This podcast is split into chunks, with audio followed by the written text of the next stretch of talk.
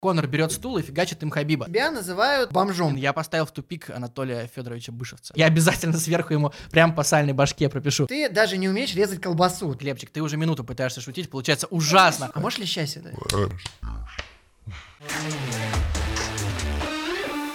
Ребятушки, всем привет! И сегодня у нас в гостях главный шут Ютуба, человек, которого вы так ждали. Нет, Павел Городницкий. Паш, привет. Ребятушки, ребятушки, вы знаете, что было 4 года назад? Тогда клуб Монако грохнул Пепчика. Тогда в тренде был батл рэп, а теперь аналитика Глебчика. Обязательно ставьте лайк, каждый, кто ждал здесь Пашу. Ну, то есть, лайков 15, 13-15, мы да. соберем. Раньше ты хотел стать, не просто хотел, мечтал стать спортивным журналистом и даже иногда делал интервью. А, можешь вспомнить самое нелепое, самое смешное? Короче, там была ситуация, что Андрей Виллаш Бош тренировал «Зенит», и после какого-то матча, кажется, с Рубином, э, был такой, ну и есть спортивный журналист в Питере, легенда Борис Ходоровский, который представляется так. Борис Ходоровский, газета «Ру». И он там еще очень, очень часто спрашивал на пресс-конференциях, типа, «Сеньор Спалетти, вот вам будет бонус от «Газпрома» за такое выступление?» Короче, мужик То есть э, абсолютно... футбольные биги э, из прошлого. Да, да, мужик совершенно культовый, который, кажется, не умеет до сих пор печатать, и за него жена печатает тексты, он диктует. И, в общем, на него наехал Виллаж Бош на пресс-конференции, сказал, спросил, кто вы, он говорит, «Э, какое у вас издание, он говорит, у меня сейчас нет издания, я фрилансер, и Виллаж Бош начал его отчитывать, что фрилансер должен разбираться в футболе, а вы какую-то херню мне здесь втираете на пресс-конференции. Короче, на какой-то момент, э, примерно минут на 37, Борис Ходоровский, газета.ру, стал самым популярным спортивным автором Питера. В общем, я с ним связался, и он такой, ну давайте с вами, Павел, встретимся, сделаем. Я такой думаю, он, ну ему 60 лет, он кучу всяких олимпиад освещал, э, потом кучу всяких чемпионатов мира и так далее. Явно есть о чем поговорить. Составил список вопросов вот длиннее, чем у тебя сейчас. И он говорит, давай на спортивной встретимся. Мы встречаемся на спортивной около стадиона Петровский. И идем в какое-то довольно поганое кафе, какая-то кондитерская там была, и мы зашли, он такой, здесь очень вкусные пирожные картошка. Подожди, пышки? Да, но пышек там не было. Там были пирожные картошка за 18 рублей или что-то такое. И мы такие сидим, атмосфера, ну, детское кафе, считай. И я только начинаю интервью, он меня спрашивает, Павел, а вы на Евроспорте работаете? Давайте с вами обсудим сейчас. А тогда как раз сократили ТАСС, то есть, может быть, кто-то помнит, наверное, никто, но до 2015 года у журналистов ТАССа даже в Питере были зарплаты типа 120 тысяч рублей за там несколько заметок в неделю. И тут сократили его из ТАССа, и он начал у меня прямо во время интервью спрашивать, а есть ли вакансии на Евроспорте, он может вот сейчас привести эксклюзив с какого-то турнира по баскетболу, ну и все в таком духе. И интервью провалилось абсолютно, потому что он говорил, я про этого футболиста говорить не буду, ничего рассказывать, потому что есть шанс, что он сейчас мне даст интервью, а зачем я буду с ним портить отношения? Нет. И вот так вот все прошло. Я даже, по-моему, не стал расшифровывать. Это не вышло, разумеется, потому что про Виллаж Боша, ну а что, Андрей Виллаж Бош, молодой специалист, там все было очень банально. Я потратил время, я разочаровался, я расстроился, но Борис Ходоровский все равно легенда. А с кем-нибудь все же самый звездный человек, с кем ты вот встречался, созванивался? Блин, я поставил в тупик Анатолия Федоровича Бышевца. Это было мое одно из первых интервью на Евроспорте. И мне Саша Аксенов, великий, говорит, слушай, ну, Бышевца, типа, регулярно берут комментарии, а давай мы у Познера тиснем анкету Марселя Пруста, кажется, или Марселя Пруста. Я Познера не особо смотрю. Но, в общем, он мне прислал все эти вопросы из анкеты, а там вопросы в духе Блин, я не помню. Ну вот, оказавшись перед Богом, это кажется оттуда. И они очень философские. Я звоню Бышевцу, задаю вопросы типа, ну как вам сегодняшний Спартак, там, ну как вам вообще, а там как раз Гунько был, все дела. Мы обсудили, обсудили, минут 10 прошло, а потом я такой, оказавшись перед Богом, что вы ему скажете? И он такой, мне надо подумать вообще немножечко. Наверное, минуту он думал, то есть висел на трубке и говорит, подождите, я сформулирую. Давайте. Он еще так, подождите, я сформулирую. И там получилось интервью, ну, не стыдно, не, не совсем дерьмо. А, то есть все вышло, он смог, Да, сориентировался, да. а перед Богом он сказал, ну, когда я подхожу к зеркалу, Да, я ну, обычно примерно говорю, какой я красивый. Там, да. Но он всегда во всех интервью у него открыл Пепе, Олимпиада, и все не шарят в футболе, а он шарит. И нужно культурный уро- уровень повышать всем. У тебя есть одна такая стыдная история и у моего нынешнего начальника, который был твоим подельником э, в том деле. Как, расскажи, как ты придумывал интервью с Месси, а люди наивные их публиковали? Да слушай, это была одна большая афера, за которую ты считаешь, что мне должно быть стыдно. Мне было вообще не стыдно. Это 14 Было, год. и сейчас не стыдно. Да и сейчас не стыдно, и тогда не было стыдно. Шел 14 год, май.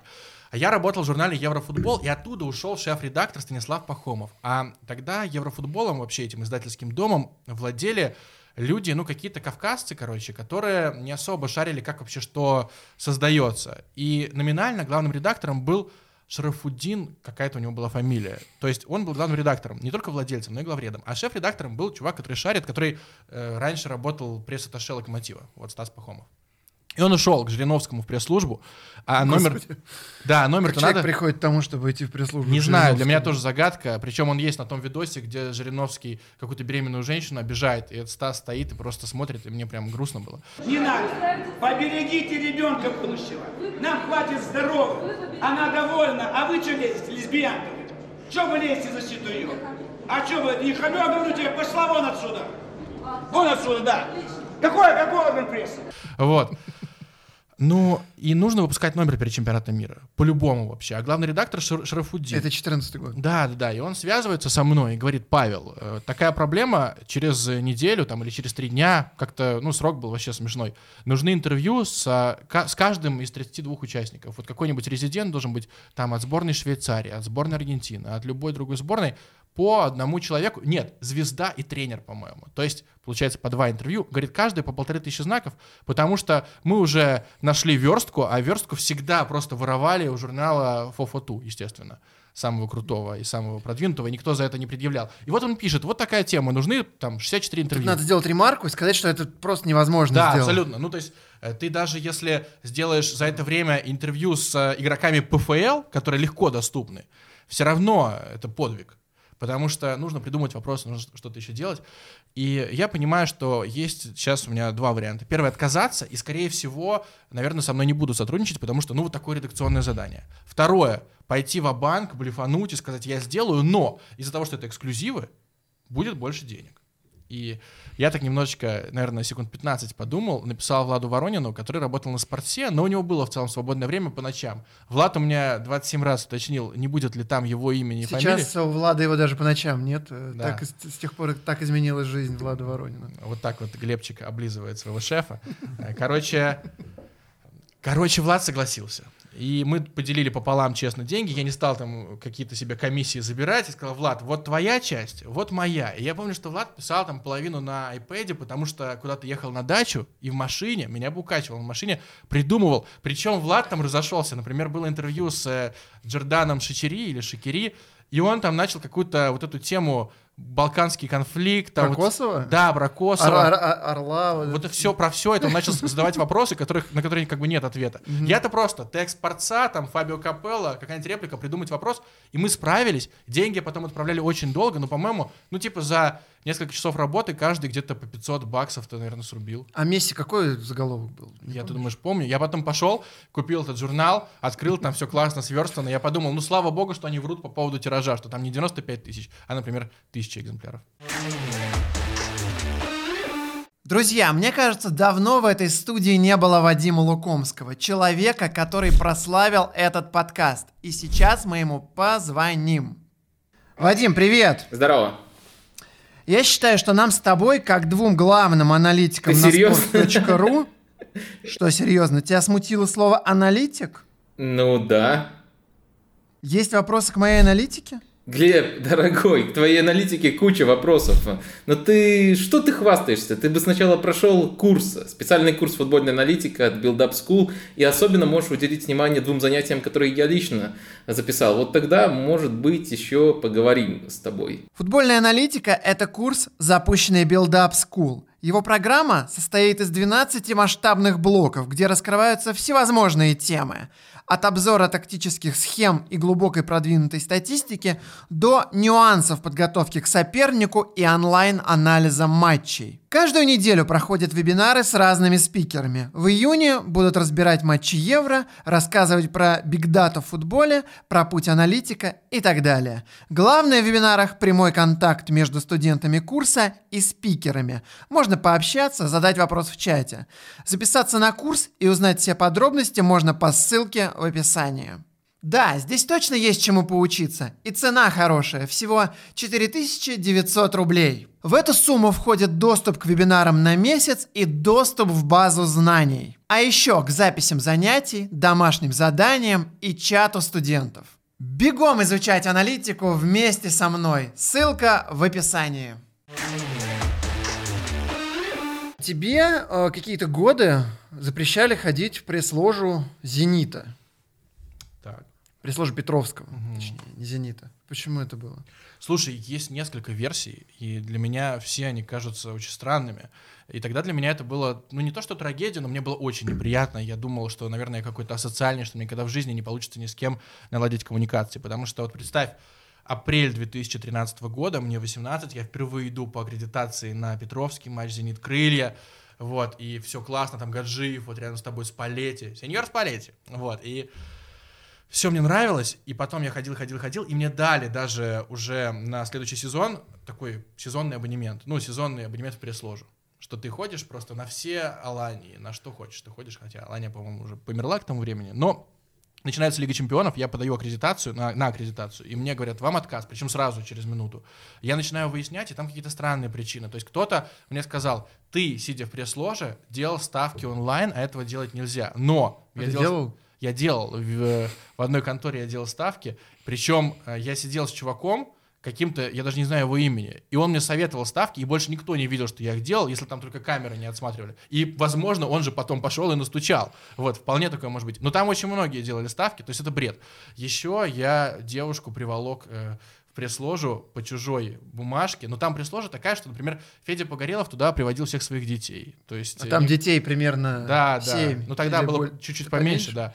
Ну, я условно говорю. Ну, короче, туда приходили с девушками, с, там, с дедушками, с бабушками. Не было проблемы. Как тот же Федя говорит, туда помещались все журналисты газеты «Гатчинский пчеловод». Вот. И был дождь просто на одном матче. И я, вместо того, чтобы по билетам сидеть, мы пошли туда посидеть. Потому что у меня-то доступ всегда был.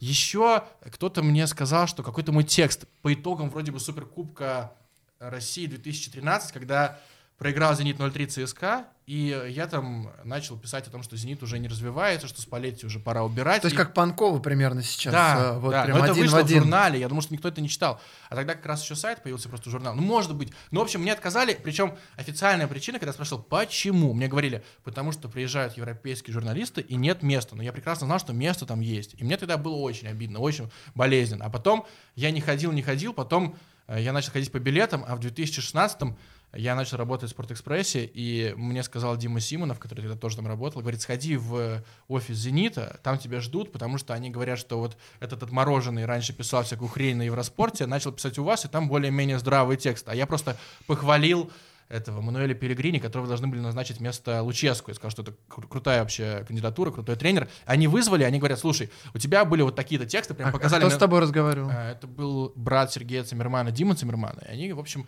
показали мне прям тексты, знаешь, как э, я почувствовал себя где-то в гостях у ФСБ.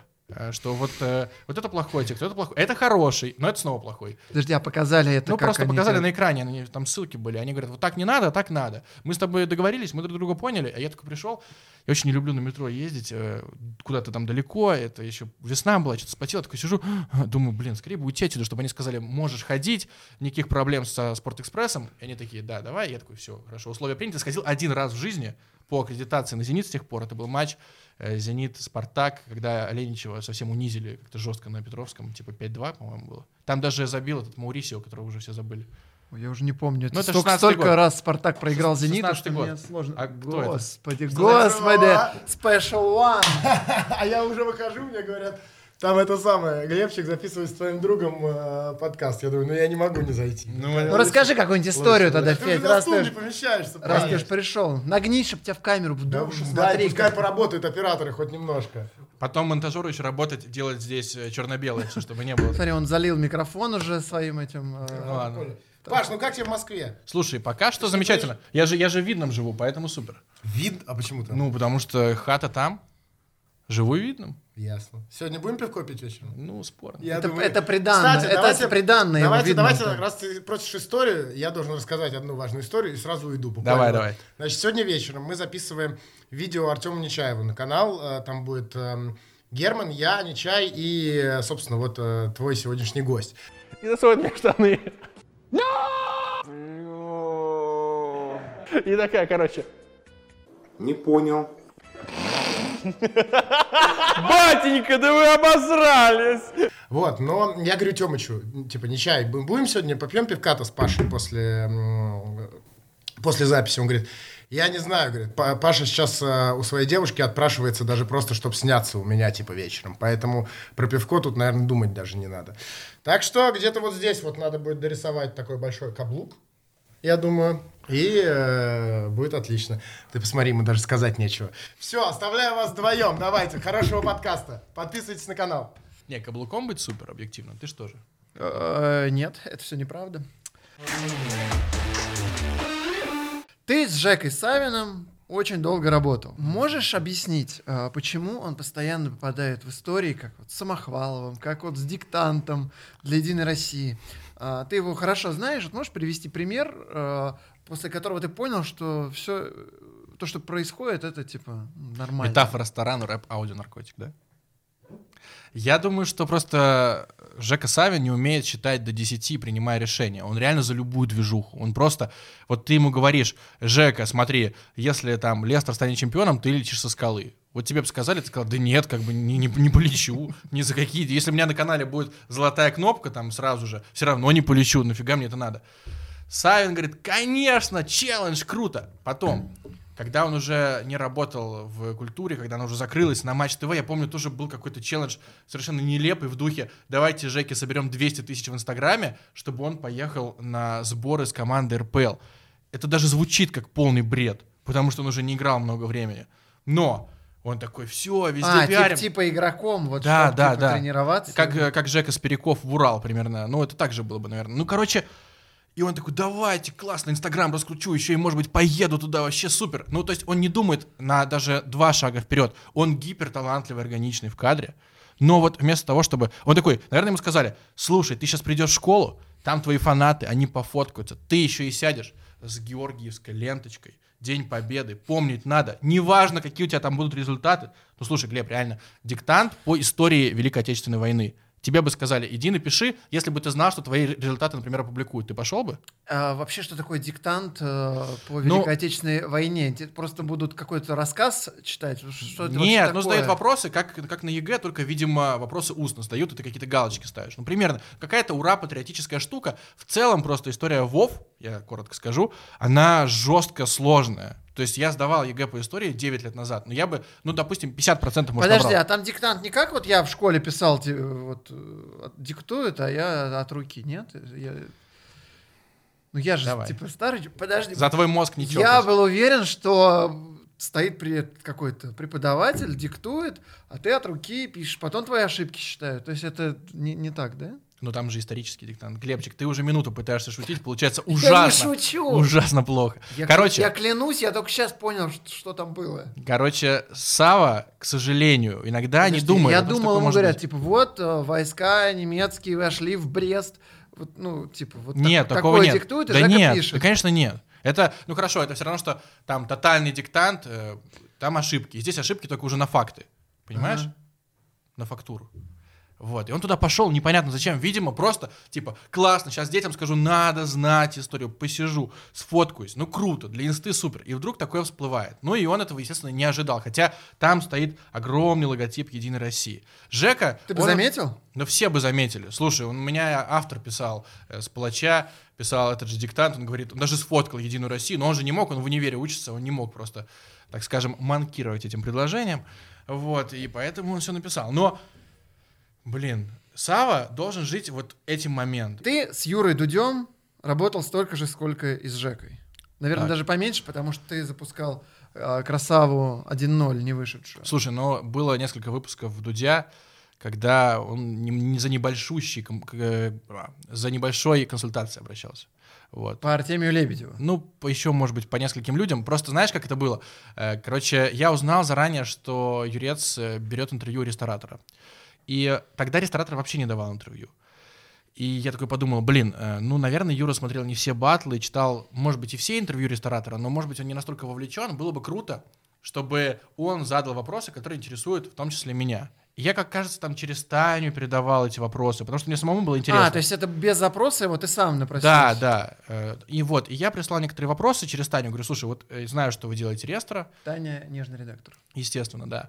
И они попали к Дудю, потом он как-то сам это благодарил, типа, спасибо, и выходит выпуск, и я пишу разбор этого выпуска на сайт Палач, там, типа, 5 впечатлений. Я как-то в проброс такой, типа, да, я немножечко поучаствовал в этом видосе. Проходит, наверное, 15 минут, кто-то из редакторской группы в Дудя скинул ему этот текст, он приходит ко мне и говорит, не будь никогда как Игорь Робинер. Не нужно на себя так дрогать. Вообще, будь в сторонке, пожалуйста. То есть, помогал ты, не помогал. Лучше всего быть скромным и вообще, типа, гострайт. И вот с тех пор, как бы, я, наверное, так и стараюсь. Но я действительно, как бы, несколько выпусков прописывал вопросов там по 15. Это не, не то, чем я горжусь, но это было интересно, безумно интересно. То есть, например, на того же Лебедева вопрос про тетю, которая его научила опускать щетку в пасту и не выдавливать, а просто, чтобы на этих ворсинках оставалась паста. Она чистила зубы, брала зубную щетку, брала тюбик зубной пасты и окунала щетинки вот в тюбик. И вот сколько намазалось, этим количеством она и чистила. То есть для нее мысль, что можно выдавить из тюбика на, на, на щетку, это было гиперрасточительство, просто неприличное. Это прислал я, и, блин, это, по-моему, лучший момент выпуска, лично для меня. Это единственное новое, что я там узнал, потому что это же очень бредово, ну, согласись. Ну, Артемий Татьянович в целом, а, мне иногда кажется, бредовым, особенно когда он а, выдает свои а, гениальные мысли. Так что я спросить хотел? Ты человек, который лег- легализовал клики на фамилии Дудь в спортивной журналистике. Потому что Юра, он а, всю спортивную журналистику воспитывал всегда. Вот как сейчас Паша рассказал историю, что не будь таким. И все коллеги всегда стеснялись э, как-то Дудя ставить заголовки. И, по-моему, на спортсе даже первый заголовок словом «дуть» вышел это логично. спустя Зачем полтора, полтора года, что ли. Вот, кстати, по моем тексте про Хонду. «Дуть» появился в заголовке, ну, через полтора года после его ухода. А ты первый, кто вот, э, видимо, не побоялся вот этих нотаций, наездов и так далее. Немножко не так было, на самом деле. Все было еще в 2014 году, когда у Дудя уже год как закрылся удар головой, и он не работал на телеке вообще. А мы с э, Сашей Аксеновым работали на Евроспорте. Саша до этого работал в ударе головой, и он постоянно предлагал мне какие-нибудь темы про НТВ+. Типа, как освежить НТВ+. Там сидят вот эти ребята, вот с такими вот пузырями на локтях, в своих свитерах, жилетках. Как сделать их свежее? И у нас в каждом тексте таком были пункты, типа, позвать Дудя, позвать каких-то женщин. Ну, короче, как-то реинкарнировать удар головой. И вот, и мы писали, и в какой-то момент, это был август 2014 года, Дудь в Твиттере упомянул, по-моему, меня, Аксенова, Евроспорт, говорит, ребята, мне жутко неудобно, что вы каждый раз меня ставите в заголовки. А потом уже, когда появилось шоу, ну смотри, я считаю абсо- абсолютно логично, что на спорте не было в заголовках Дудя. Ну, не только на спорте, вообще в целом. Да Наши чушь, коллеги это же- очень это же- осторожны с ним. Это же ерунда. Ну, поначалу точно так было. Слушай, есть тег уже с 2017 года, даже, может быть, 16 еще во времена культуры, тег в Гугле, э, в Google Now, Юрий Дудь. Почему? Почему не должно быть таких заголовков? Тем более, знаешь, как бы кажется, что вот, там можно пообщаться с Юрой, вот он здесь, а ты его в заголовок, как-то неудобно, он тебе может что-то сказать. Но, типа, Вот, ну вот сам Дудь общался с Игнашевичем, там, Березутскими, он ставил их в свои заголовки, когда писал Ну, колонки. их нормально ставить заголовки. А почему Они-то его типа ненормально? Футболисты, А а почему? он пишет о футболистах. Подожди, ну а Нет, почему? Я говорю, что А- нормально. Суть а в том, что люди, люди вот медиа. стеснялись. Был какой-то внутренний, Не знаю. внутренний стоп. Мне кажется, а только ты больше стеснялся. всех загов про это сделал, больше всего контента про Юрия Дудя сгенерил. Я сейчас пытаюсь тебя догнать. Вот у меня уже как, как третий, что ли, а, подкаст, где я про Юрца спрашиваю. Ну, слушай, это логично.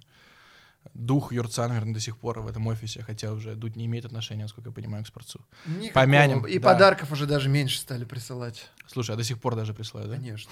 Просто в каком-нибудь 18 году ну, там не помещалось вот этот офис на Павелецкой, вот эти все дары.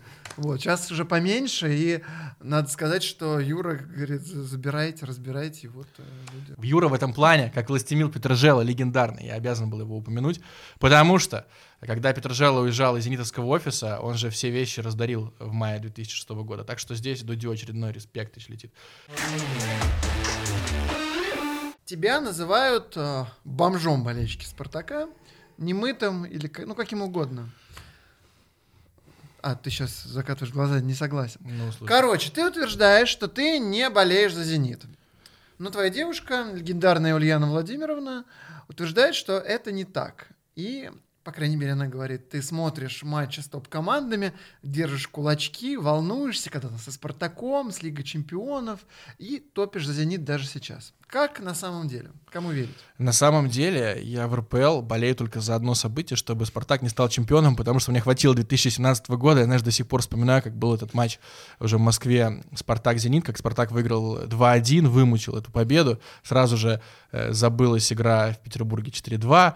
И, короче, Дзюба тогда сказал, что Спартак В чемпион. смысле вымучил? Ну, вымучил 2-1 победу. С ума сошел? Вымучил победу. Просто там easy win. Нет, Хорошо, а что сказал, так- гонка закончена. Да, гонка закончена, окей.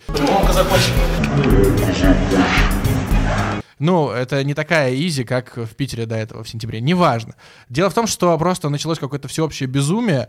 Э, Люди с, с пластинами в голове красно-белыми почему-то где-то, наверное, месяцев 7 это воспевали. Ну, понятно, что они очень Ну, долго не ждали. чемпионство «Зенита», которое воспевают Ну, 7 чем- минут, а чем- чемпионство «Зенита» в 2007 году, слушай, у меня тогда брату было чуть больше, чем твоему сыну сейчас, и папа пришел, такой счастливый, а обычно он отвечал у нас дома за то, чтобы укладывать брата, и мама ему говорит, раз в 23 года можно, я сейчас сама уложу, то есть это было реально счастье для города, я хорошо это помню. Сейчас понятно, что никаких уже эмоций нет, ну вот, но когда тогда началось, вернулись править, вот эти все пляски у гладиатора, это, ну ладно, неделю порадоваться, но очень долго. Короче, у меня в башке не монтируется сценарий, чтобы Спартак выигрывал РПЛ, поэтому я вот в этом сезоне реально с нервами смотрел один матч «Зенита». Ре- Вот просто один. Это был матч «Зенит-Химки», вот совсем недавно, когда там что-то «Спартак» приблизился, по-моему. И нужно было тупо обыграть эти «Химки», чтобы уже дальше было ясно, что все-таки не «Спартак» станет чемпионом. Кто станет? Краснодар, Локомотив, ЦСКА, даже «Динамо», ну пусть уже они порадуются, но не «Спартак». Окей, в прошлом сезоне ты кричал э, после чемпионства «Чемпионы, чемпионы!» У меня есть видео. Чемпионы! Что? Конечно, потому что... Это было. Было, потому что Ульяна Владимировна сидела, и вот просто на протяжении всего матча «Зенит-Краснодар», вернее, «Краснодар-Зенит», она 90 минут рассказывала, как стыдно вообще болеть за «Зенит», какая-то мерзкая команда, какой-то отвратительный клуб. «Зенит» — клуб моего детства, я с этим никогда в жизни не спорил, что Петрожела, э, даже Дик Адвокат, в меньшей степени, гораздо в меньшей, Лучано Спалетти, вот пока я не повзрослел, пока я не начал ходить в пресс-ложу, э, я еще как-то на, сначала там на 100%, потом на 50%, потом на 10% поддерживал «Зенит». Вот, и я не считаю, что если ты с детства болеешь за «Зенит», ну, как у меня, например, папа, и потом ты не отворачиваешься, ну, ты просто вот такой диванный болельщик, то в этом есть что-то стыдное. Не ты виноват, что «Газпром» скупает игроков за 40 лямов евро, хотя это, очевидно, чушь для чемпионата России. Это выше психологической отметки. Не ты виноват, что там какие-то офсайды не замечаются. Не ты виноват, что кому-то там из конкурентов что-то не позволяют сделать. Не ты. И она начинает мне рассказывать, ой, как позорно. Я просто, чтобы ее побесить, я и Розенбаума песню могу дома исполнить. Так, так, вот это было Конечно. следующее. Но на, это причем на утро ты просыпаешься, у меня есть видео, Так. и ты поешь, реально включил Розенбаума и лежишь, поешь эту песню. Когда «Зенит» выиграл Кубок УЕФА в 2008 году, Розенбаум пел около СКК под гитару. Ну, Господи, я не верю, просто не верю, что я дожила до этого. Что я просыпаюсь под «Зенит» чемпион. Да успокойся, Розенбаум! Это было тоже прикольно, сгорая в Тбилиси в два мяча. Но это про «Зенит» 84 года. «Зенит», когда стал он жирным, сытым котом, он может только проиграть чемпионат России. Это стопудово вообще. Победа «Зенита», вот я был на матче «Зенит-Локомотив», просто у меня не вызвало никакого вообще в душе какого-то резонанса, ничего не было совершенно.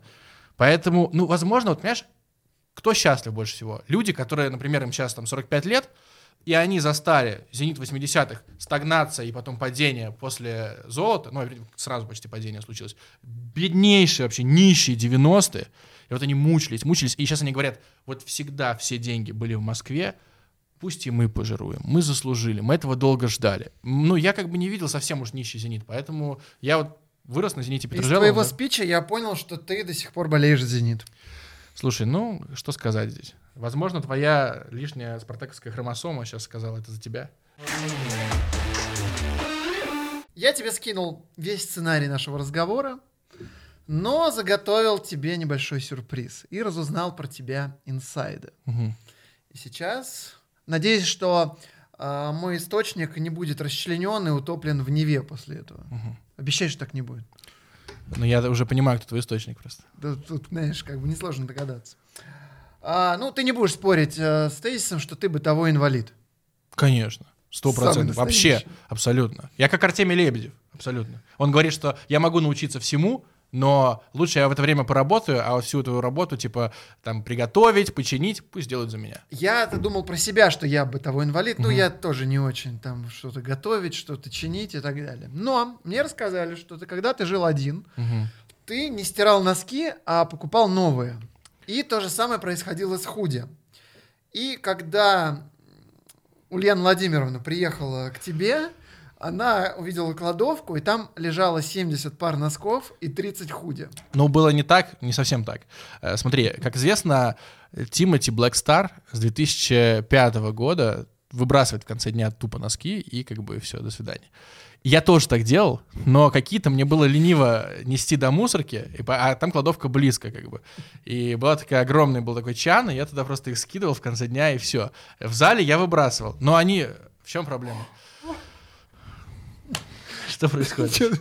Вот, э, худи я не покупал, я покупал футболки. Опять же, ты приходишь в зал, ты думаешь, так, у меня сейчас... У меня были просто тогда времена, что, например, я мог прийти, у меня там занятия по боксу, потом занятия в зале, а потом я еще кардио делаю. И очевидно, что, ну, не камильфо в одной футболке это все исполнять. И я такой, блин, у меня с собой одна футболка, куплю еще парочку. Потом мне лень стирать. Так это же легко, ну, то, типа вот стиральная машина, это Да, же типа, я иногда стирал. ты Но, насыпал и но чаще, нажал. знаешь, что я делал, кстати? Это, наверное, тебя тоже порадует. В том же торговом комплексе, где у меня спортзал, там есть химчистка. И когда у меня, я понимал, что, ну, уже очень То много есть ты одежды. чан туда нес. Я, ну, примерно так, да. То есть я платил за химчистку, у меня были счета, типа, там, под 20 тысяч рублей, когда я приносил все свои поло постирать, что-то такое. И некоторые не отстирывались еще. Ну, я думал, В ладно. итоге раздали все эту, а, всю эту одежду, все эти худи каким-то друзьям, знакомым. Ну, честно говоря, очень много отдали бомжам, ну, или кому там, бездомным, ночлежка, все дела. Но я так и планировал, вот я, я тебе реально скажу. Все-таки, видишь, ты уважаешь «Зенит». Конечно, это хороший, это твой лучший панч сегодня. Супер.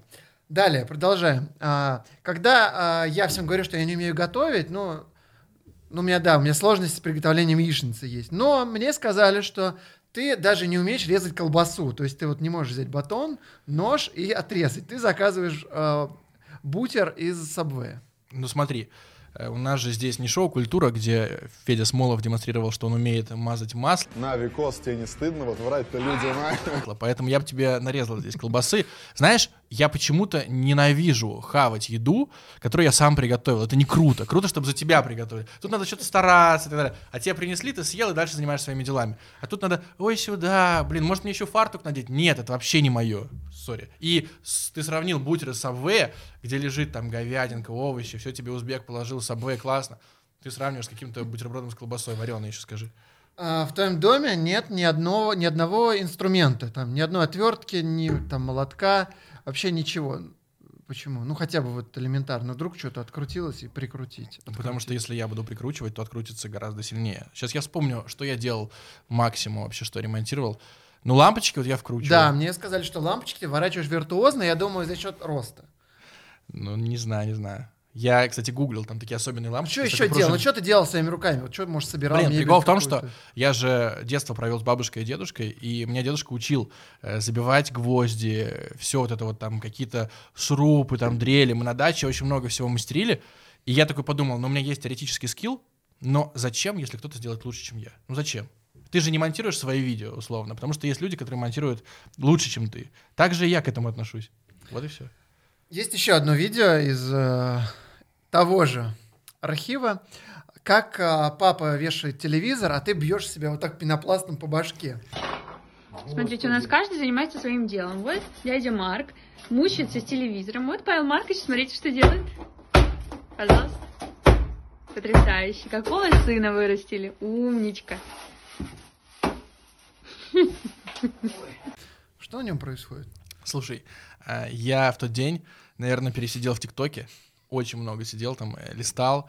И у меня уже просто, знаешь, как сказал Гнойный в свое время, что ТикТок — это полное деграде. Вот, и я сдеградировал тоже очень сильно. И пока папа вешал, там был действительно гигантский кусок пенопласта. И мне было очень интересно. И там был второй кусок пенопласта. И мне было очень интересно, смогу ли я башкой разбить, чтобы он пополам так зрелищно сломался. Мне очень хотелось тоже сделать видео в ТикТок со вторым куском. И ты не поверишь, пенопласт очень жесткий. То есть не У получается... меня вот разбить- мурашки от него, я не могу его держать, и я поэтому всегда сторонюсь. Ну, может быть, да. Такой нежный. Он не очень приятный, но кажется, что он хлипкий, а он вообще нифига не хлипкий. Но на следующий день я все равно раза с 50-го продолбил головой, к сожалению, не на камеру. Вот. Ну, а что? Блин, просто, смотри, я в тот день очень много работал, и потом листал ТикТок. И потом уже я думал, что надо просто поразвлекаться. И буквально последние инсайды. Ты не пьешь воду из стаканов, а пьешь из бутылок. И если утром подойти к твоей кровати, там будет два святых источника, два вот это перье и э, две кола зеро вокруг кровати. Но это тоже неправда, это утрировала Ульяна Владимировна, потому что если у меня будет такое, с вечера такой будет арсенал э, бутылок, то она просто не уснет.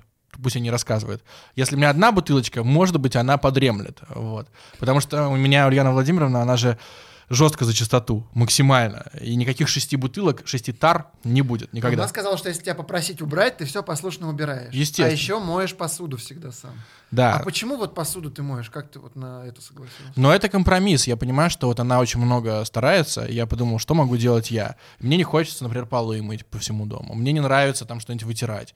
Если ей в кайф, пожалуйста, я говорю, давай посуду буду мыть. Вот я согласен, самое это не мерзкое. Ну, то есть вот приемлемо, я тоже мою посуду. Да, и знаешь, это на самом деле какая-то даже медитация. Ты вставляешь наушнички, тебе мыть. Ульяна это все помыла бы минут за пять, я мою 20 минут, еще потом вода во, во все стороны. Вот. И думаешь о чем-нибудь, какие-нибудь придумываешь идеи, нормально. Ты построил маленькую медиа-империю в Ютубе. При этом сначала была неудачная попытка. Так, ну Раска- ты, расскажи ты оскорбил слово империя, потому что у меня крошечный вообще каналчик. Знаешь, по меркам Ютуба это даже не пылинка. Это просто какая-то Атом. молекула, да-да-да. Ну или атом. Была неудачная попытка, когда мы на Палаче с э, коллегой, с основателем Палача делали видосы. В чем была проблема? Как раз-таки вот мы сейчас что обсуждали, что не нужно заниматься не своим делом. И мой коллега, он очень шаристый во всем, он во всем быстро разбирается, и он разбирался в монтаже по ходу наших видосов. И в механике Ютуба тоже разбирался он. Условно, я сидел, что-то говорил, потом он заливал, э, мы придумывали, какие обложки. Он говорил, вот эта обложка крутая. Я говорил, нет, она вообще не крутая. Он говорил, ну, она красивая, она там аккуратная. Я такой, ну, наверное, да, он же шарит.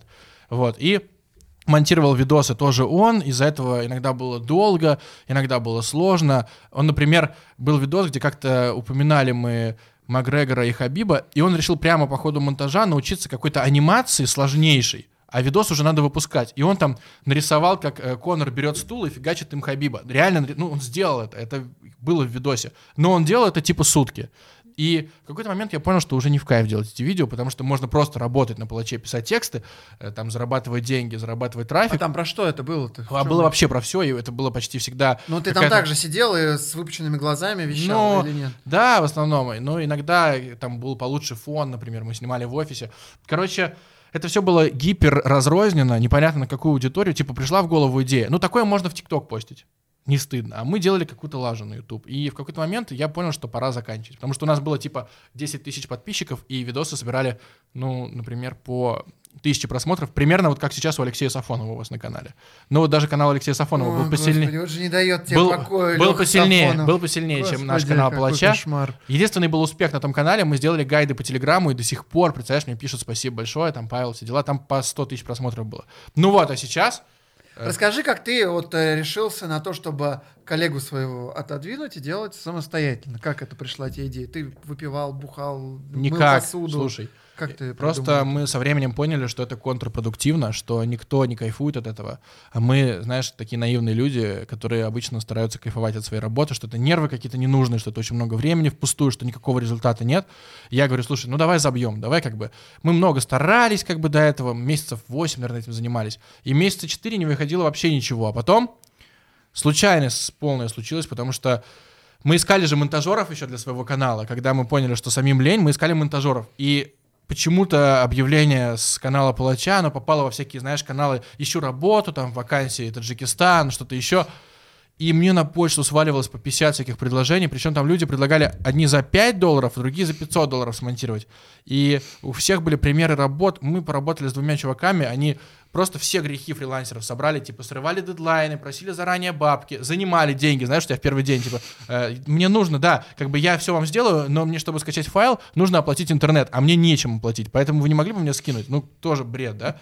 И мне казалось, что не существует нормальных монтажеров, а потом я совершенно случайно уз- узнал про своего нынешнего монтажера, который шарит в футболе, делает быстро, очень дисциплинирован, очень ответственный, тоже старается разбираться в каких-то эффектах. Просто у нас э, этих, этих эффектов мало, потому что, ну, мы очень оперативно все делаем. Но так он вообще красавец, и там прайс приемлемый.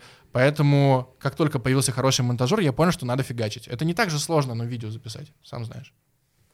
Ну расскажи, как создавалось первое видео, знаменитый Кольщик его снимал, тогда еще не было у Лены Владимировны, в баре ты каком-то там Ты по просто, бартеру. э, я так понимаю, если у тебя факт-чекинг в текстах такой, как сейчас, то это грустно. А, я изначально... Кольщик. Сначала ты в наушниках сидел в комнате. Да, я что сделал? Я пошел, я пошел в магазин, купил себе наушники AirPods проводные для айфона, а там опупительный вообще микрофон, очень качественный, круче, чем здесь. И я взял э, штатив, такой штатив селфи-палку от Xiaomi, который еще шатается, запихнул телефон фронтальной камерой на себя, чтобы видеть вообще, что происходит. И нажал на кнопку, в офисе это было, и прям в наушниках, в наушниках что-то там рассказывал, затирал про спортивные медиа, Про Дудя первый видос как раз. ну, может быть и да. Ну, как это было? Я, представь, еду в метро, мне ехать э, с Ленинского проспекта до площади Восстания, это 8 станций. За 8 станций я написал 4 сценария для видосов, как бы по пунктам. Потом я их закинул в комп, и сидя, смотря в комп, я иногда, я э, вот эту чушь э, задиктовывал. И, конечно, ну, ты мне, возможно, сейчас повернешь и покажешь эти видео, или скажешь, смотрел ли я или нет. Понятно, что это было убого. Понятно. Но после такого вообще ничего не страшно. Всем, кто боится записывать видео, я советую. Берете самый убогий вообще ракурс, самый отвратительный. Снимаете, и а, тут же вы понимаете, что людям, которые смотрят YouTube, чаще всего вообще плевать, как вы выглядите. Просто по барабану. Ну, про Мне щеки... любят написать, что я жирный, некрасивый. Мне пишут про далее. щеки, про прическу иногда, но знаешь, как бы нет такого какой-то агрессии, нет, что типа ты урод вообще. Ну такого не бывает, это же уже не интернет 2007 года. Людям важно, что ты им доносишь. Иначе Станислав Белковский и Дмитрий Быков вряд ли бы были настолько востребованными спикерами на Ютубе. Давай, в наши дни, а, вот сейчас у тебя видос. Сколько это занимает времени вот с- от вот, начала и до выпуска? Я думаю, что суммарно занимает час или полтора написать сценарий. То Пол- есть не 4, не 8 станций? Или...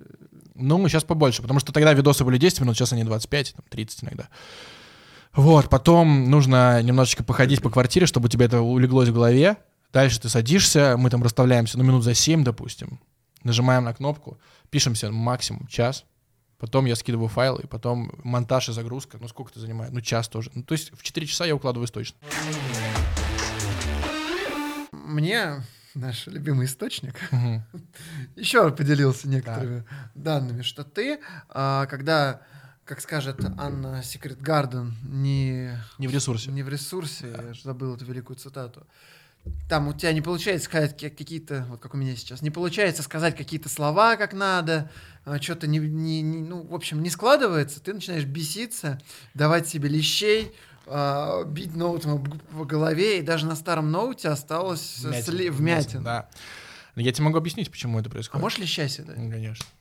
Это я слабо дал, э, получше. Да блин, это уже очень освежает. кулаком еще по голове. Ну, было. Ну, потому что нужно как-то прийти в себя, нужно перезагрузиться. И у меня такой способ. То есть я себя немножечко такой self-harm себе исполняю. Но это очевидно, что это ненормально, естественно. И я понимаю, как Ульяне не нравится за этим наблюдать. И более того, монтажер мне сказал, что когда первый раз он увидел, как я складываю ноут и бью себя по башке, он просто испугался. Но Блин, знаешь, когда я записывал первые видосы для канала Палача, бывало такое, что я харкал в монитор, потому что я не мог что-то сказать. Я так понимаю, первый выпуск стоил ноль? Нет. ну или как- тысячу рублей ну, за монтаж? Или, или как? По-моему, он стоил тысячу или полторы, потому что мне же еще картинки рисуют к видосам, я же не умею. В смысле, ты же на Евроспорте рисовал их сам. Это самые ужасные были картинки. После картинки Никиты Васюхина я тебе скину, ты потом вставишь. Никита Васюхин, когда ему сказали рисуй картинку для, рисуй обложку для текста, он просто саботировал это максимально. Он там взял, блин, зеленый фон и туда Слуцкого PNG-шного вставил и сказал, вот вам. А там, знаешь, обычно всякие какие-нибудь картины, какие-то украшения, что-то еще. Он просто Слуцкого на зеленый фон сказал, нормально, сойдет. Вот. И я делал примерно так же, потом за меня начали делать это, к счастью. Так, ну вот, то есть... Полторы тысячи полторы рублей. тысячи. Ну, а сейчас, ну, Сейчас. сейчас стоит в среднем, может быть, в два, иногда в три раза дороже. А от чего зависит? От продолжительности? От длины, от сложности монтажа, от скорости. Знаешь, бывает такое, что я записываюсь там. Ну, вот у меня у монтажера крутой режим. Он ложится в 12 и просыпается в 9. Всегда, каждый день. Я так не умею. Вот. И, например, я ему скидываю видосы в 23, и я говорю, слушай, завтра там рано какой-нибудь матч Спартака, и все мои зрители будут смотреть матч Спартака. А матч, например, там в 17 часов. Поэтому мы должны выйти в 10 утра. Давай я тебе заплачу, компенсирую твой сон. Ну и, соответственно, ты мне сделаешь пораньше. компенсация Ну, это обычно э, там тысяча две бывает. Вот, там, не больше. Ну и, конечно, мы так и сотрудничаем, все супер. Да не, у меня идеальный монтажер, вообще респект. Ладно, теперь а, вопрос а, а, про деньги. А, ну и сколько ты за все это время получил с этого?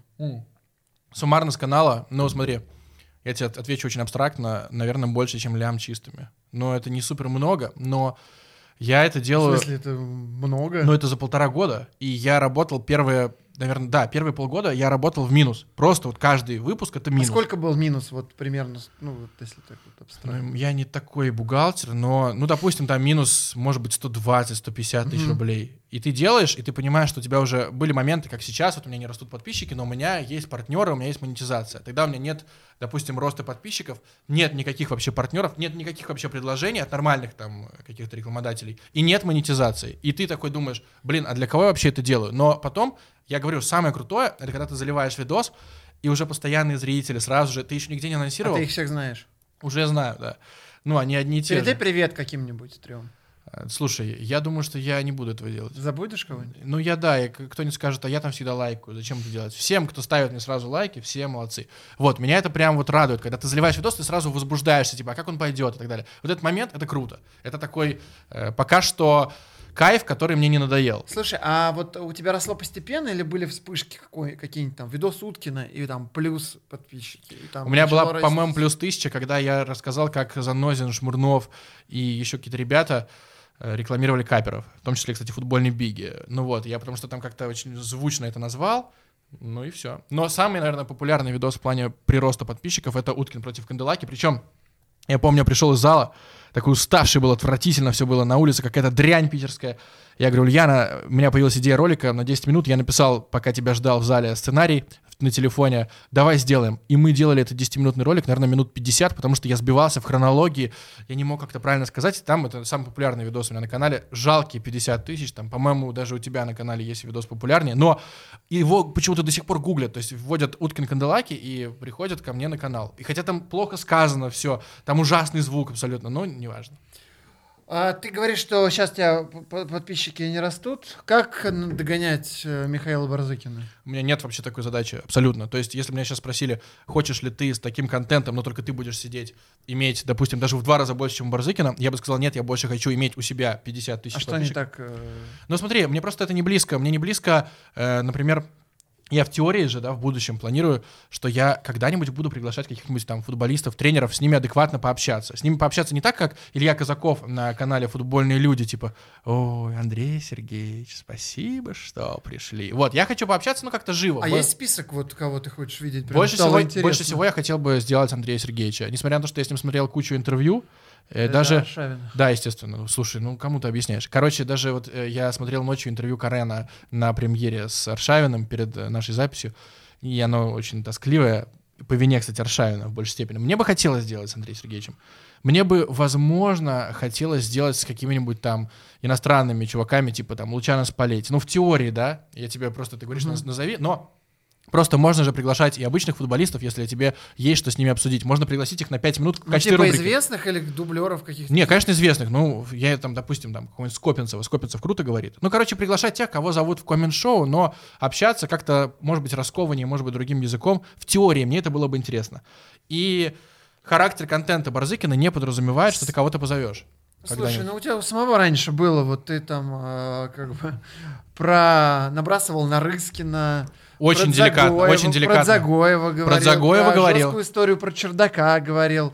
Потом просил Гиннера не укатывать тебя в бетон. Он не укатал. Евгений Ленорович молодец. Кстати, а ты шутил или ты реально допускал, что Блин, ну могут там же быть какая, последствия? какая была история? Рассказал, что Гиннер помогает э, Черданцеву, потому что Вернее, Черданцев э, не ругает, не критикует Гиннера, потому что Гиннер в свое время отмазал жену Черданцева, там какая-то, какое-то ДТП было. И когда я в первый раз рассказывал эту историю, я помню, что это был видос еще на палаче, я начал консультироваться с людьми, и мне все говорят, если ты это расскажешь, у тебя будут проблемы. У тебя точно будут проблемы. А потом я в какой-то момент понял, ну а какие у меня могут быть проблемы? Ну как бы что, меня поймают и забьют, но мы все-таки не в 90-х. Я все-таки не Антон Фетисов, чтобы меня избивали, хотя мы понимаем, что там немножечко неоднозначная история. И, короче, я рассказал, и вообще ничего не случилось, естественно. А был когда-нибудь такой фидбэк вот прям агрессивный, не как от э, Алексея Попова? А Вообще вот- ни разу. Ты не поверишь, ни разу просто никогда не было. То есть единственный случай, это когда тебе Крицук написал, типа, Паша, Да. привет, я вот с тобой не согласен. да, причем я его видосе, обсудим». я в видосе назвал его сыклом, сыклей, или сыкухой, ну как-то так. И он мне написал сразу, что давай я тебе объясню. Там, знаешь, такое интеллигентное-интеллигентное сообщение, а потом, и все-таки я не сыкуха. Ну, как-то так это было, я так посмеялся. Ну, да блин, люди адекватнее, чем кажется. И уже не в 2003 когда Тишкова замочили в подъезде, не 90-е, когда там вот эту женщину из Спартака тоже повалили. Слушай, ну был, есть один знаменитый комментатор, э, который однажды угрожал тебе дракой. Ну, как угрожал? Я эту историю заспойлерил э, в подкасте с Дмитрием Шнякиным. Вот расскажи, как было, как Стаганьянко написал тебе «Паша, еще раз, и мы будем драться». Да не так это все было, ты придумываешь абсолютно всю историю. Э, Стагниенко милейший мужик. Просто такой вот добрейший бумер. В хорошем смысле слова. В наилучшайшем смысле слова. Тайга, грибочки, соленья, варенье. И он не очень любит молодежный сленг, вероятно.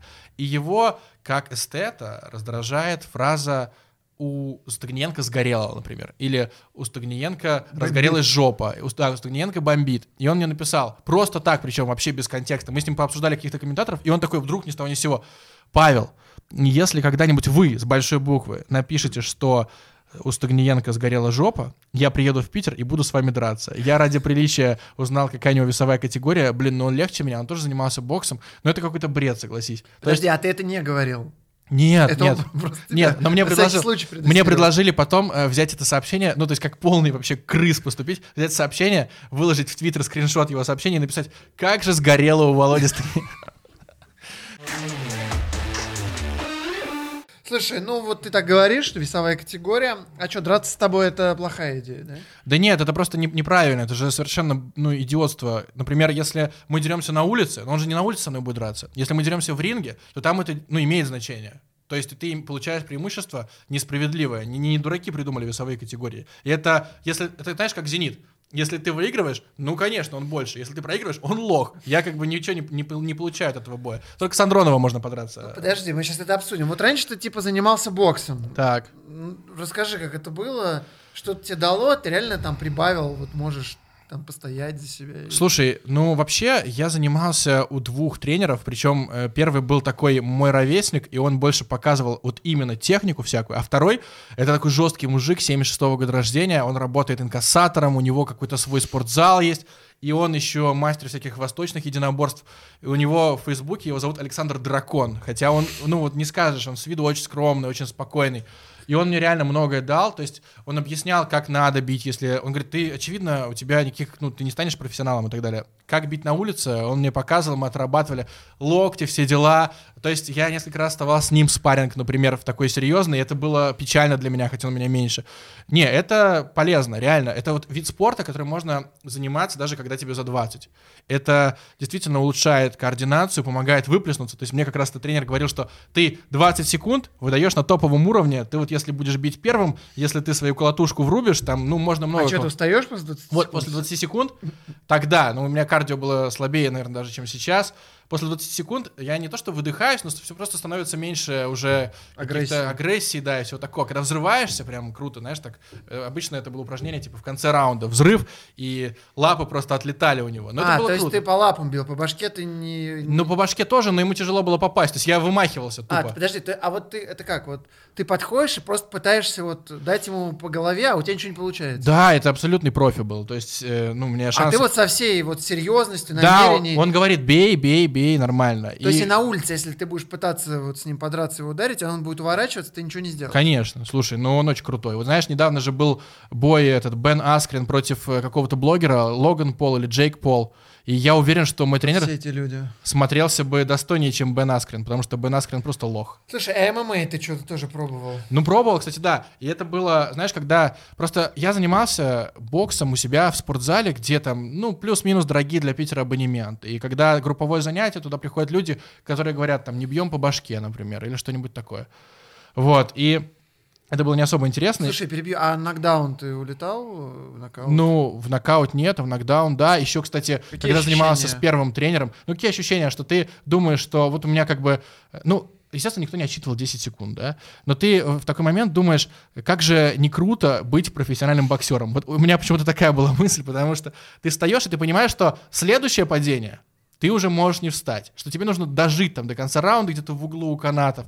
Но это... А что, у тебя голова кружится, что происходит? Ну ты просто вот как бы плывешь, ты как будто не здесь. Вот такое ощущение. Что ты, ты такой думаешь, блин, как хорошо, что я сегодня дома буду там лежать на диване. Вот примерно так. А это в челюсть, в нос, в глаз, куда вот Да неприятно? блин, можно даже в печень получить очень хорошо. И тебе иногда, иногда. Ну у тебя сбивается дыхание, естественно, потому что дыхалка это же супер сложно, например.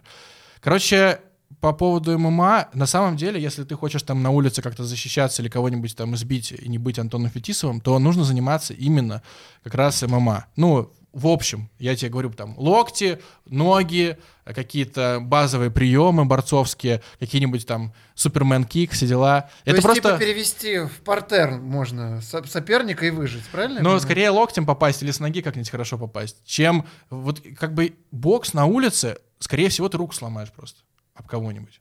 Реально можно Без руку сломать. перчатки. Да, да, это же глупость вообще. А вот если хорошенечко локтем мазать э, с нормальным рычагом... А сложные тренировки в ММА, там же, ну, типа, вообще же жесть. Сложный, да, но я постоянно после этих тренировок там откисал. Один раз я как-то ногу подвернул жестко. Но ты постоянно должен... Это вообще вот бред, например, что типа бойцы тупые, боксеры тупые. Нужно контролировать каждую там вот молекулу своего тела. Это мне было невероятно тяжело. Но это помогает быть по координированию в первую очередь. Я бросил заниматься вот именно потому, что как бы мне надоело уже одинаковые тренировки. И я как раз лечился, типа, три недели, и потом я говорил этому тренеру, что я приду, приду, приду, и потом я понял, что что-то мне не хочется больше, вообще абсолютно, что, наверное, хватит. А после этого ты штангу начал жать, что дошел до 140 плюс. Но я параллельно, я жал 100 в тот момент, когда занимался. А не мешало это? Нет. А почему нужно мешать? А дает тебе сейчас что-то это вот в драке, даст? это? Нет, вообще ничего не Или даст. наоборот, даже Конечно, нет. Нет, но это, это просто ничего не даст. То есть можно не жать 140, но быть очень мощным в плане драки. Естественно. Слушай, а вот из-за щек в тебя проще попасть? да? Конечно. Должен был громче. Мы ставим закадровый смех здесь, как э, в «Друзьях». А объясни, почему Вот, э, ты жаловался много раз, что типа ты вес сбрасываешь, набираешь, а щеки, они остаются. И люди не понимают этого. Блин, да, знаешь, я... Вот, например, у тебя попа растет, да? Попа, Да, как я да, сказал. Она же жопа. Жопа. Да, у кого-то растет живот Ну, у моментально. меня и живот растет. я Но у кого-то спрятать. он растет. Я такого человека арбуза сейчас видел в аэропорту. Это просто жесть вообще. У кого-то бока, знаешь, свисают над трусами. Вот. А у меня щеки. И Называется спасательный круг, так. да, да, и подбородок. Причем я в детстве, я же был, ну, просто, у меня вот так все было, как у Кощея. Я мечтал, чтобы у меня были пухленькие щечки. Поэтому сейчас, Будьте осторожны в своих Да. э, желаниях. сейчас я бы не сказал, что мне они как-то мешают, и что у меня там больше, наверное, 5-6 килограммов лишнего веса. Как я чувствую, что у меня лишний вес? Когда завязываешь шнурки, э, ты потеешь. Если ты потеешь, то все плохо. Нужно скидывать. Нужно на кардио там ходить почаще. Пока ты не начинаешь потеть, завязываешь шнурки, вообще все нормально. Ты вызывал Андронова на бой. А как ты вообще видел этот, это, это это состязание? Ну смотри, он как-то много какой-то чуши написал в Твиттере в какой-то момент, и он говорил, вот, тебя никто не попросит ответить за слова. Я такой думаю, а почему я не могу сам ответить за слова вот тебе, Алексей, и говорю, что я могу с тобой выйти, это же 2017 год, я могу выйти с тобой в формате рэп-батла. Это не 2020, когда Уткин звал Соловьева, что уже куку совсем. Вот.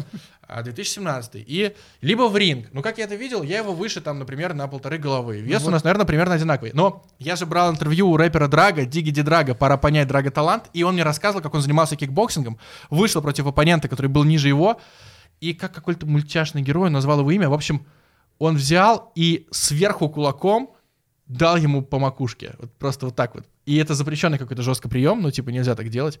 И я представляю, что если у нас будет драка с Андроновым, ну, бокс еще ладно, но если будет что-нибудь там по правилам ММА, очевидно, что это там бои без правил, все дела, что никто особо следить не будет, я обязательно сверху ему прям по сальной башке пропишу. Но и до этого не дошло.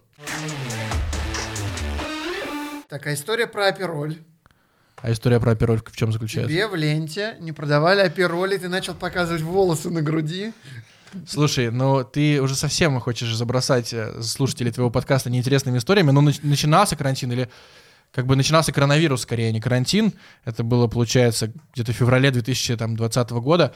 Мы только-только с Ульяной Владимировной въехали в новую хату, а там рядом лента на обводном канале. Мы приходим туда и пришли ради того, чтобы купить ингредиенты для коктейля Апероль. И еще там много всего набрали. Получилось, что у нас там типа пол корзины, пол тележки. И, в общем, на Ульяне было тогда 27, мне было тогда 25, мы подходим к кассе, у меня вот была щетина примерно как сейчас, может побольше. Мы подходим к кассе и видим, что перед нами у чуваков реально с седыми волосами спрашивают паспорт. И я думаю, ну капец.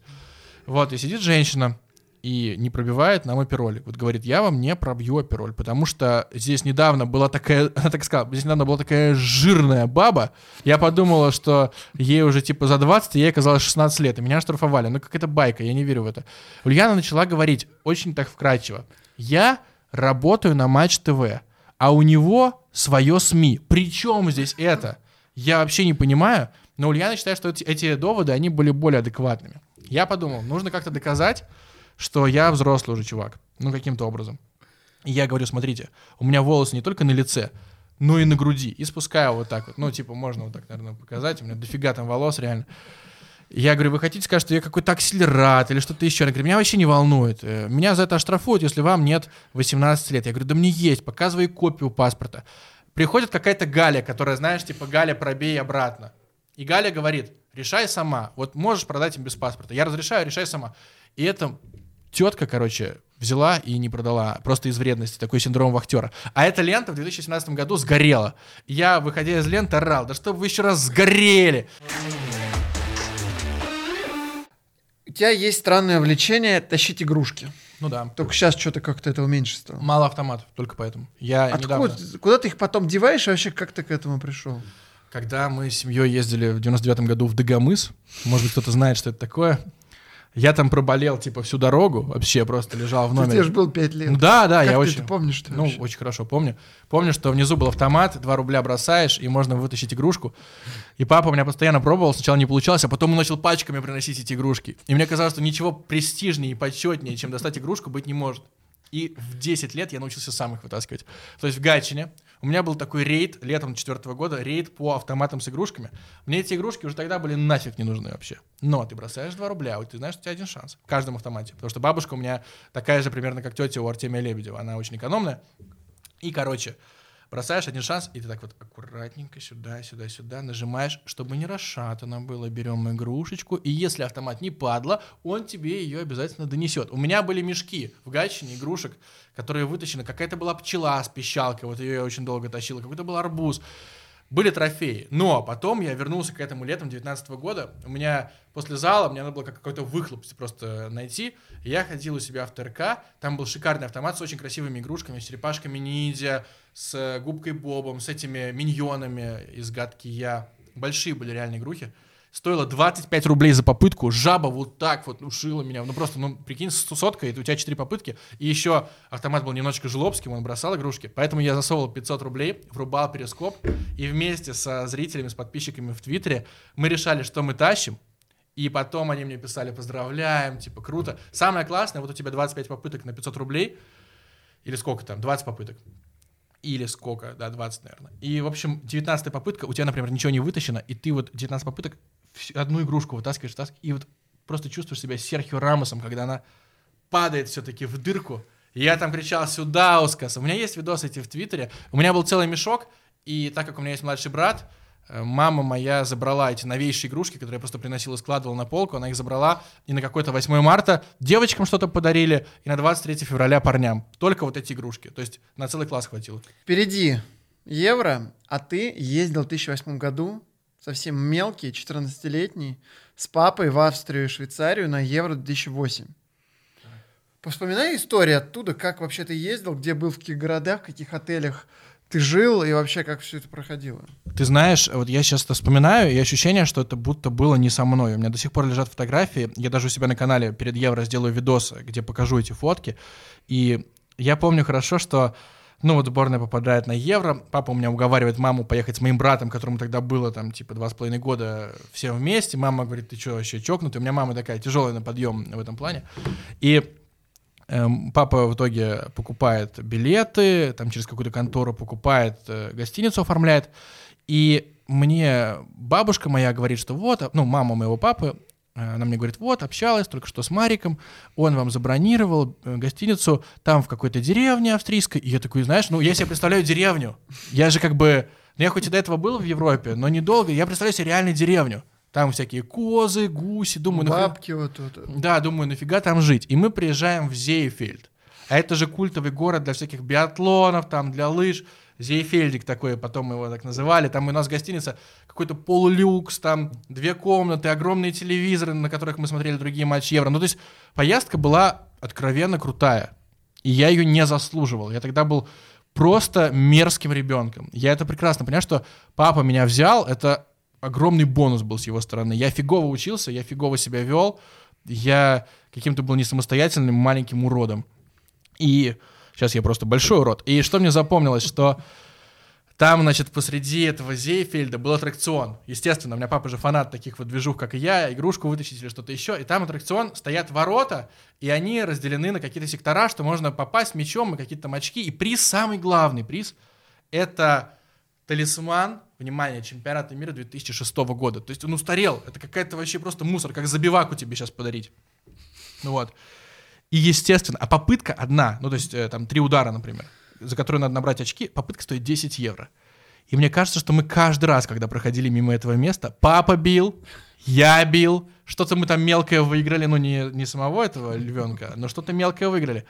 Постоянно. И мы сидели в компьютерном клубе. Это, наверное, последняя моя поездка, где мы заседали в интернете. То есть всякие комментарии Ловчева, Рейнгольда и всех таких ребят я читал жадно. Знаешь, вот ты вот просто это, это тоже сумасшедшее ощущение. Ты сходил на матч, Сейчас ты сразу же открыл sport.ru, прочитал э, чушь от Глебчика Чернявского и пошел дальше. А тогда сходил на матч, и ты ничего не знаешь, ты даже повторов голов, может быть, не увидел. Ты идешь в компьютерный клуб, берешь себе баночку колы, э, оплачиваешь там полчаса, и все читаешь колесиком, мышку. Это крутишь. ты в Австрии тогда? Да, да, конечно. А потом, знаешь, что выяснилось? Что у папы с собой был ноутбук с Wi-Fi, а в нашей гениальной гостинице был Wi-Fi, но мы узнали об этом в последний день, потому что вот настолько тогда не было Wi-Fi в Европе. Ну, главное впечатление от Евро — матч Россия-Швеция 2-0, Златан вот бьет штрафной, лупит его, и там мячик так топ-топ-топ, ну, на трибуну улетает, и вот он у меня в руках. Только что было Златана. И мне казалось, что ничего не может быть вообще счастливее для человека. Ну, просто ничего круче не может быть. Э, Я с такой А как ты улыбкой... его поймал? Он... Я его не ловил. Там люди такие, типа мяч улетает, кто-то его так отбил, отбил, А. отбил, потом его на ряд выше нас кто-то взял, и у меня папа такой, дайте ребенку сфоткаться, как я же мать поступил. Мне дали параллельно придерживая этот мяч рукой, мне дали, я такой держу его, вцепился, вцепился просто вот буквально. А как- есть же, да, фотка? Да, да. Папа фоткает, я там такой, «Уа!» и, блин, и потом я думаю, нифига себе вообще. Мяч вернули, и там был заводящий на секторе, заводящий сборной России, которому не дали потрогать. И он показывал тому, кто вернул, типа, ты козел, ты козел, вот так показывал. Это считалось жестким оскорблением в 2008 году. Ну, блин, это А поездка... где ты еще был? На каких матчах? Но я был на Испании. На Испанию мы опоздали. На Испанию мы так опоздали, что папа не сразу разобрался, кто в какой форме. Увидел, короче, там какого-то Березутского или что-то еще. И как раз мы заходим, через минуту забивает гол, а мы сидели в разных местах. На одном секторе, но в разных местах. Я поворачиваю голову к папе, такой грустный. А папа подумал, что забила, короче, сборная России, а не Испании. Поворачивается ко мне шарфом, такой, «Уа!» и вокруг тишина. Вот. И он такой поворачивается, и нифига, как бы гола нет. Ну, вернее, он есть, но неправильный. Ты сейчас говорил а, так, что люди на X2 не смогут это включить. Ну, наверное. Вот на самом деле Испания тоже. Ты сидишь, ну ты как бы... Для людей это уже не какая-то новость, но ты видел какого-нибудь Касилиса. А Испания Фабрегас. первая или вторая? Первый был матч Испания, на Грецию мы не попали, но мы смотрели матч в ресторанчике прямо на стадионе в Зальцбурге, а Испания, вот перед тобой Касильес. Касильес, Игер из Реала, настоящий, живой. То есть ты можешь взять лазерную указку и ослепить при желании. Но я не верил в это. У меня не было дома НТВ плюса. Никогда. Не было этой тарелки. Я ждал Лиги Чемпионов, и все, вот это самое большое счастье. И тут он перед тобой. Блин, ну... То есть на двух матчах ты был? Или да, еще на двух. Потом я э, вернулся из Австрии и Швейцарии, через два дня поехал в лагерь, где э, там типа два туалета на этаж, э, четыре или пять человек в комнате и тому подобное. Вот. Как ощущение? Да слушай, супер. Вообще супер было, но... Нет, не- я имею в виду э, контраст. Контраст был отличный. Мы еще там болели. Как вот, представь, ты смотришь матч Испании с трибуны, а потом ты смотришь матч Испании, радио, значит, из окна вытащена антенка, чтобы хоть как-то сквозь шорохи пробивалось. И мы такие, ну давайте, давайте. А уже отбой, естественно. И нельзя, конечно, радио включать, но мы такие грустные, 3-0. То есть ты не- это в прямом эфире не видел? Я не с видел, я слушал. Матч Голландии видел. Я как А. раз вернулся, и на следующий день после матча с Голландией я посмотрел. А из Испании уже мы слушали, да. Но Голландии я не был на стадионе. Ребятушки, вот, слава богу, и конец. Мы очень долго разговаривали, очень устали, очень вас всех любим. Обязательно пишите, кто досмотрел до этого момента, подписывайтесь, ставьте лайки и пишите комментарии. Это был Глеб Чернявский, футболки Реала, за который болеет Павел Городницкий, и Павел Городницкий э, в зеленой майке Найка, за которой, видимо, болею я. Чао! Пока-пока.